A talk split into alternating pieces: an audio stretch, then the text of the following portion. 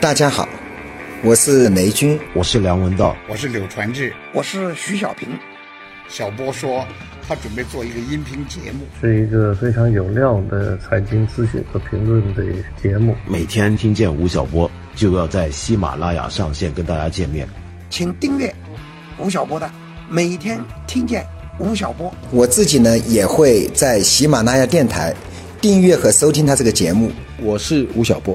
每天听见吴晓波是一个偏知识型的音频产品。我们每天都被潮水般的新闻所包围，被很多似是而非的观念所困扰。什么是真实的？什么是理性的？什么是富有建设性的？每天我将从一个现象或新闻出发，抽丝剥茧，告诉大家我的立场、我的观点。同时，我也会在音频中回答大家提出来的问题。它也许是对的，也许是错的。但是它一定是我思考过的，是我愿意拿来与大家分享的。五到七分钟的时间，是一首半歌的长度，是一站地铁的长度，是两只红灯的长度。